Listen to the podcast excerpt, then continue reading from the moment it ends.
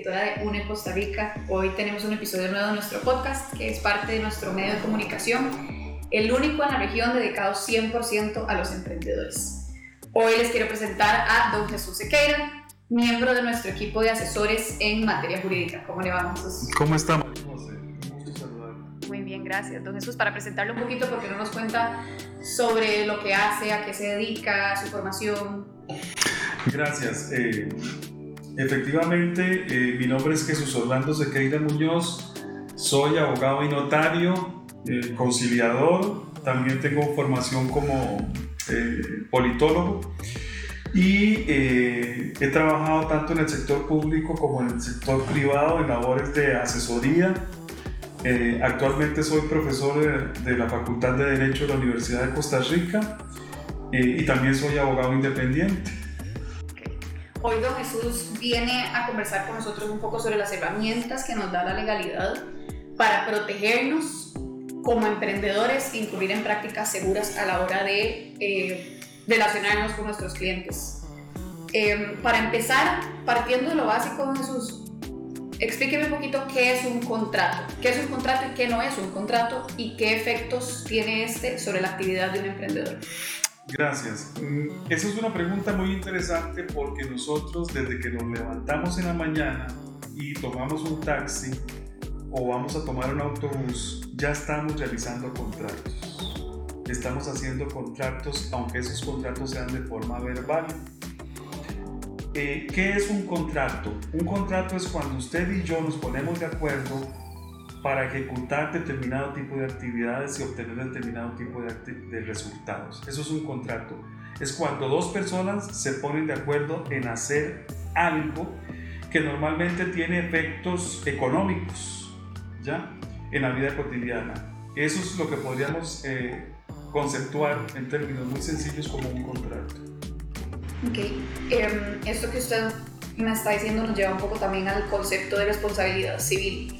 ¿Cómo puede hacer un emprendedor para manejarse dentro de, dentro de este marco? Desde el momento en que, en que nos ponemos de acuerdo para ejecutar un contrato, empieza a surgir esa responsabilidad civil que usted está mencionando. Eh, ¿Cuál es el origen de esa responsabilidad civil? Si yo no cumplo ese contrato y le genero un daño a ese cliente que yo tengo, algún tipo de daño, inclusive daño moral, daño material, eh, daño económico, yo estoy asumiendo la eh, posibilidad, yo estoy asumiendo una responsabilidad civil. Y eso significa que la, la otra parte mi cliente me puede cobrar esa responsabilidad civil. Lo puede hacer de manera natural o lo, eh, cobrándomelo directamente o podría eventualmente presentar una acción judicial. De lo que me estaba comentando usted ahora fuera de cámaras, le entendí que una cosa es un contrato y otra cosa es la ejecución de dicho contrato.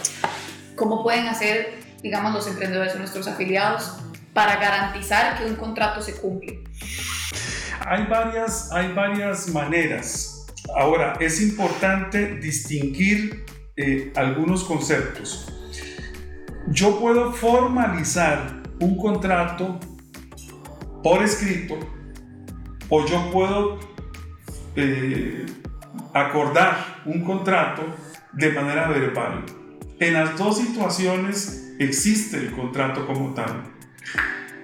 ¿Cuál es la situación que mejor, eh, que, que, nos resulta más útil, cuál es el escenario que nos resulta más útil cuando yo formalizo un contrato por escrito.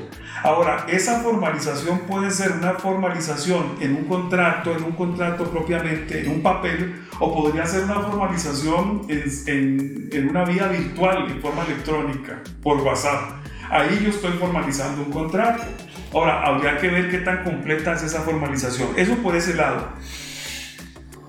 Por el otro lado, eh, para efectos de cobrar o de ejecutar o de garantizarme ese contrato, el, el, consejo que yo les doy a los emprendedores, a nuestros emprendedores, es que lo hagan utilizando eh, formas documentales muy sencillas o formas muy sencillas como es la elaboración de una letra de cambio.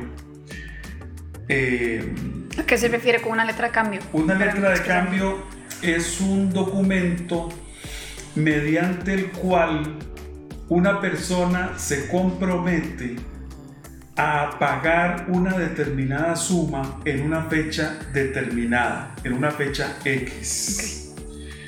Y eh, el deudor, mi cliente, emite esa letra de cambio, firma esa letra de cambio. ¿Cuál es la ventaja que tiene esa letra de cambio? Que nos permite documentar, nos permite probar la existencia del contrato. Yo presento esa letra de cambio ante una ante un juez, por ejemplo, y si esa letra de cambio cumple determinados requisitos, ya yo estoy probando la existencia del contrato. ¿Qué pasa? ¿Qué sucede? Eh, ¿Qué ventajas tiene esta letra de cambio? ¿Por qué letra de cambio? ¿Por qué letra de cambio y no una servilleta? Porque resulta que yo puedo formalizar un contrato en una servilleta.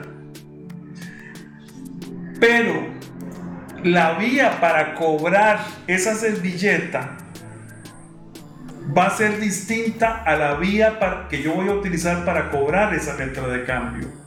Cuando yo utilizo la letra de cambio, la vía es más rápida. Se llaman procesos ejecutivos. Más rápida, es una vía más rápida. La vía para cobrar una servilleta resulta un poco más larga en términos de un cobro judicial. Otra, otra forma de, de, formalizar, si se me permite la reiteración, es utilizando un pagaré.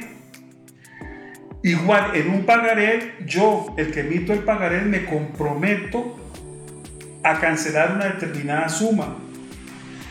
¿Cuándo uso pagaré y cuándo uso letra de cambio? Cuando en el pagaré yo lo utilizo para cobrar una suma que me van a ir pagando periódicamente, mes a mes. La letra de cambio es cuando yo voy a cobrar una suma en una fecha X, solo esa suma. Pero en fin, lo que quiero destacar aquí es que es importante que el mejor consejo que podemos dar a los emprendedores en esta línea de formalizar y garantizar es que es importante documentar documentar de alguna manera, de alguna manera, la obligación que un cliente tiene conmigo. Porque si no lo documento, ya sea en forma electrónica, en una, en una, en una reunión virtual, eh, si no lo documento de alguna manera me va a ser más difícil cobrar una deuda X que un cliente tenga conmigo. Entonces ahí yo, eh, ahí yo estoy eh, formalizando la deuda, la deuda. Ahora, ¿qué sucede? Una cosa es formalizar y otra cosa es garantizar. Cuando hablamos de garantizar, estamos hablando de que yo estoy solicitándole al cliente que me ponga en garantía una cosa. Si usted, no me, si usted no me puede cancelar esa suma, usted me va a entregar su vehículo. Es lo que nosotros comúnmente llamamos prenda. Si usted no me va a cancelar, si usted no me puede cancelar esa suma, usted me va a entregar una parte de un terreno. Es lo que llamamos hipoteca. Son diversos tipos de contrato. Entonces, yo puedo garantizarme de esa manera. Existen también Existen diversas, usted puede ser muy creativo o muy creativa con la forma de garantizarse, siempre y cuando esa garantía, de, eh, respecto a esa garantía estemos hablando de eh, un flujo de efectivo, dinero en efectivo eh, o una cosa, un bien X. Una cosa es formalizar una, una obligación y otra cosa es garantizar esa obligación. No sé si me voy a entender. Hace un rato usted me mencionó, me mencionó algo muy interesante y es el tema de los mensajes de WhatsApp y que estos constituyen un contrato y pueden, por ejemplo, ser entregados como evidencia ante un juez en caso de que un cliente no me pague a mí un producto o un servicio que yo le dé. Este, y esto me pone a pensar en el tema en general de las redes sociales y algo que se relaciona muy cercanamente a ellas, que es el tema del uso de la información y de la privacidad, que es algo que nos afecta a todos como individuos, pero también a los emprendedores en su actividad, sobre todo a nuestros afiliados que en gran parte, en un grupo muy grande que funciona a través de estas redes sociales, venden su servicio, su producto a través de WhatsApp, de Facebook, de Instagram. Este, entonces, ¿qué pasa, por ejemplo, en el, un caso en el que un cliente a mí me difame o me amenace con difamarme a través de redes sociales? Y la contraparte también, ¿qué pasa en caso de que yo use los datos de un cliente sin su autorización?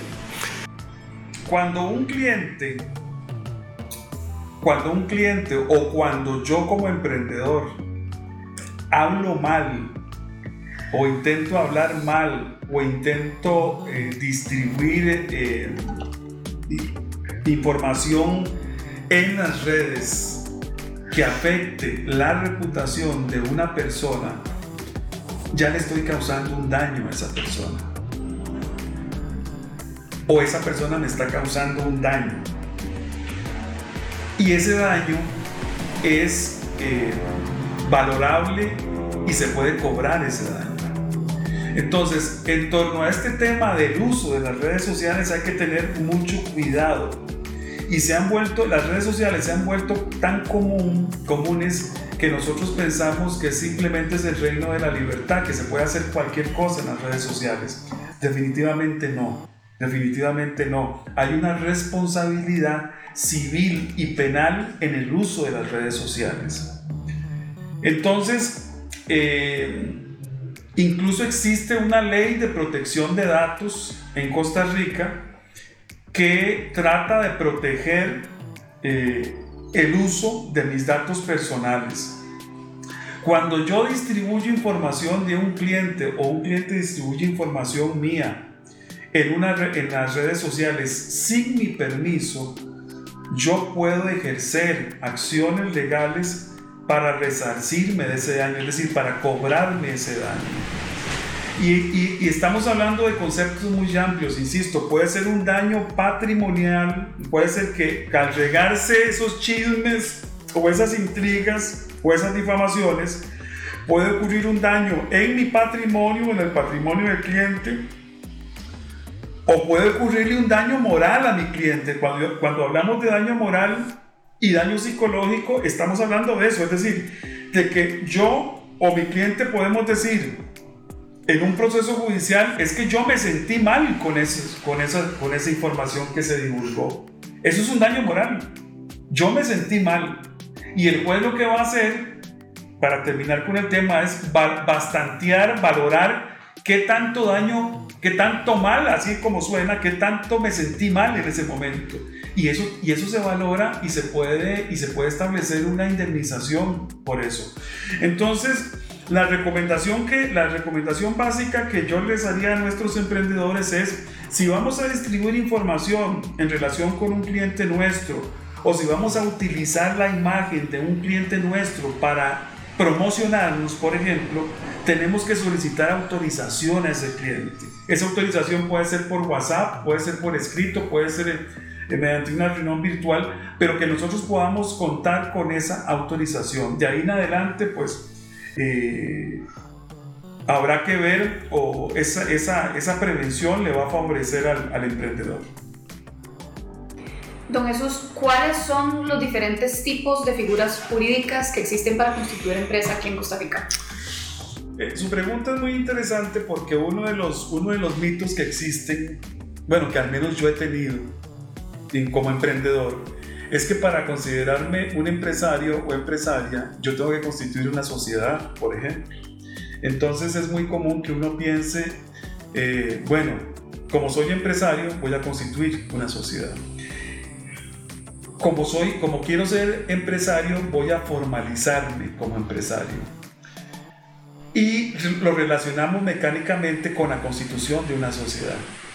Pero esto no es así. En realidad el consejo que yo les daría a nuestros emprendedores es, usted puede ser un, em, un emprendedor, un empresario o empresaria y ser una persona física.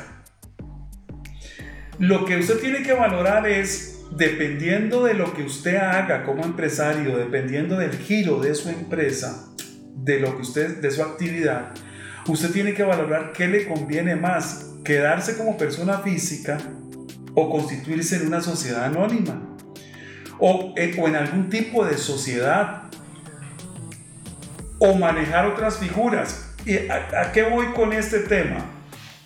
Si yo, vamos, pongamos un ejemplo, eh, si yo soy un, em, un emprendedor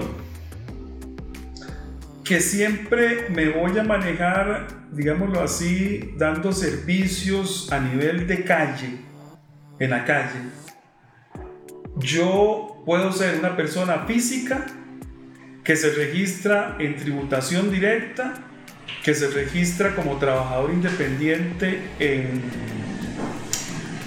en, la Caja Costarricense de Seguro Social, que se registra, habría que ver en el Ministerio de Economía, pero yo me registro como persona física. Pero si yo soy un, un emprendedor que trae determinado tipo de bienes para participar en contrataciones con el Estado, por ejemplo, pero soy pequeño y mediano empresario por mi volumen de operaciones, por las operaciones, la cantidad de operaciones que tengo, posiblemente sea más conveniente que yo me registre, que yo constituya una sociedad anónima, porque es muy probable que al tratar de contratar con el Estado, pues el, Estado, dentro de los requisitos para contratar con el Estado, me pidan eh, que exista una sociedad anónima o una sociedad con determinada cantidad de capital social, de capital. Entonces, ¿qué pasa?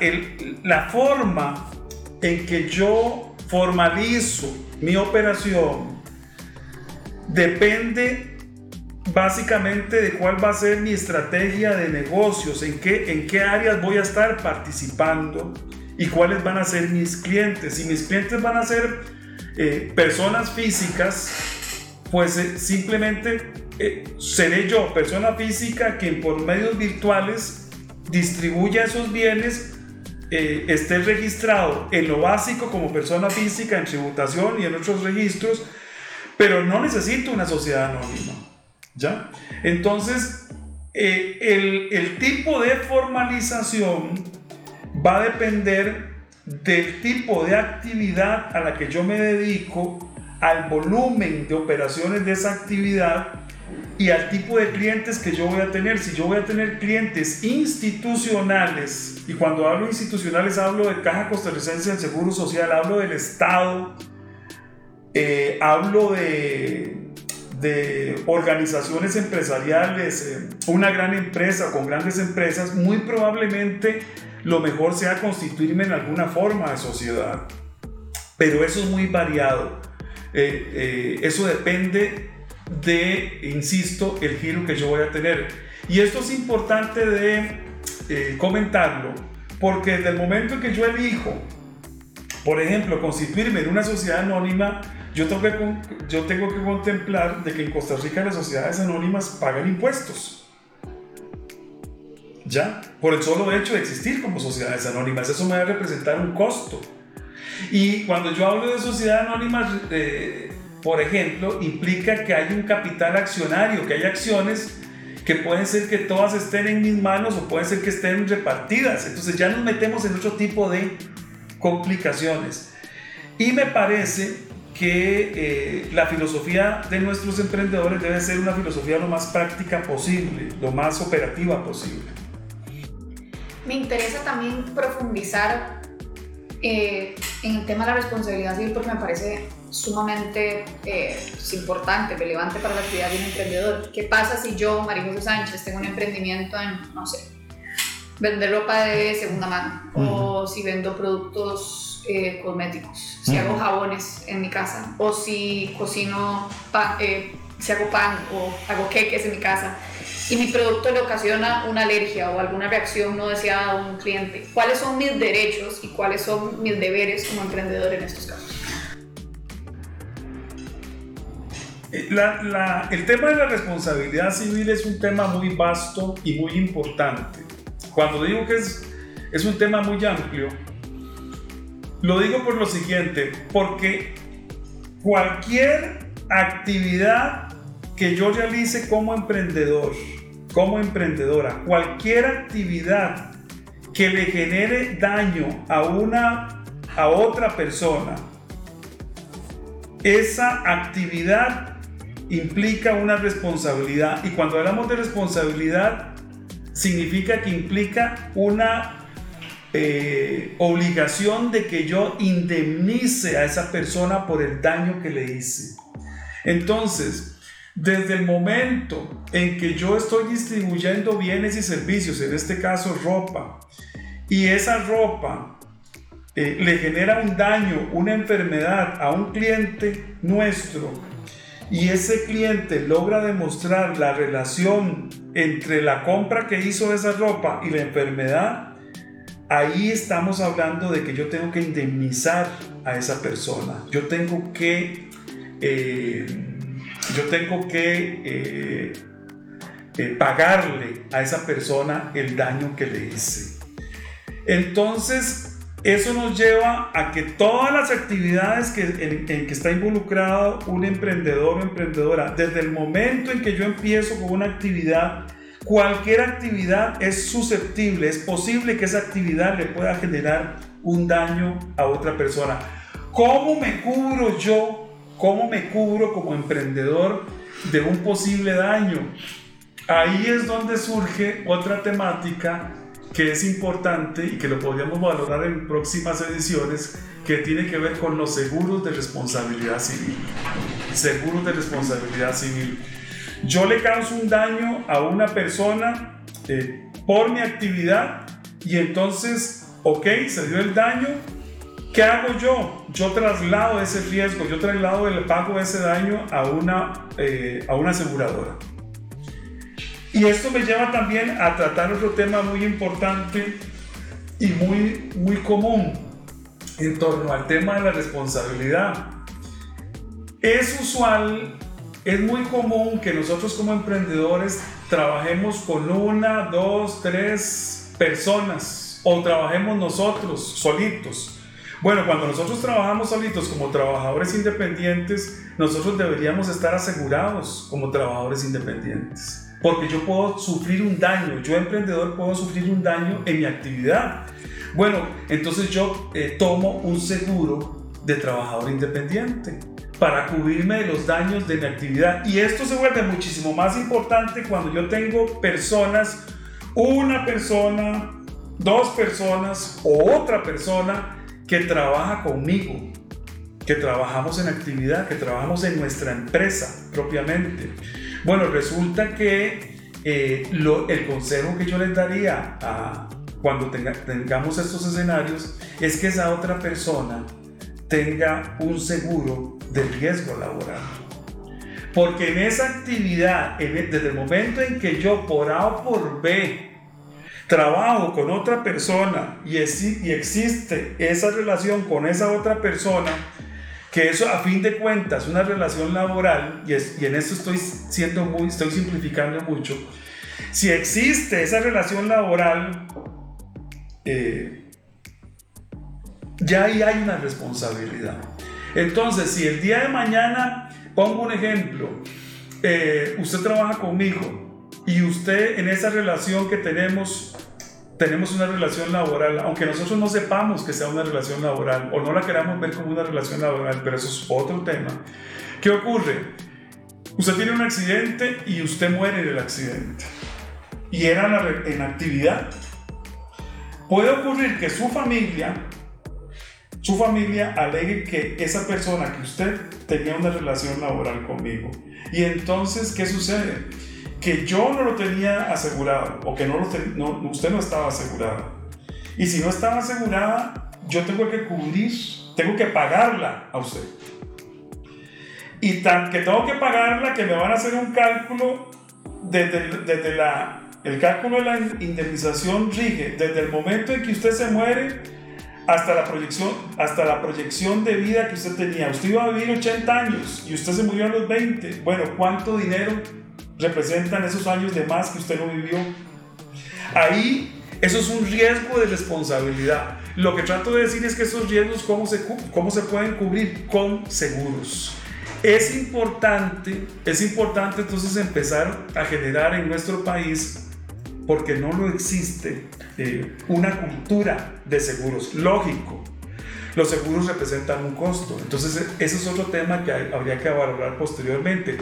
Pero la posibilidad de daños personales o de terceras personas es tan común, tan común, que es recomendable analizar el contar, el contar con este tipo de coberturas, con este tipo de seguros, para poder cubrir responsabilidades de terceros. Es como cuando usted tiene un vehículo, que usted contrata una, un, un seguro que lo cubre contra daños a terceros. Bueno, en ciertas actividades empresariales, y no en la mayoría, por más pequeña que sea esa, esa, esa ese, ese emprendedurismo, es conveniente eh, empezar a tener una cultura de seguros.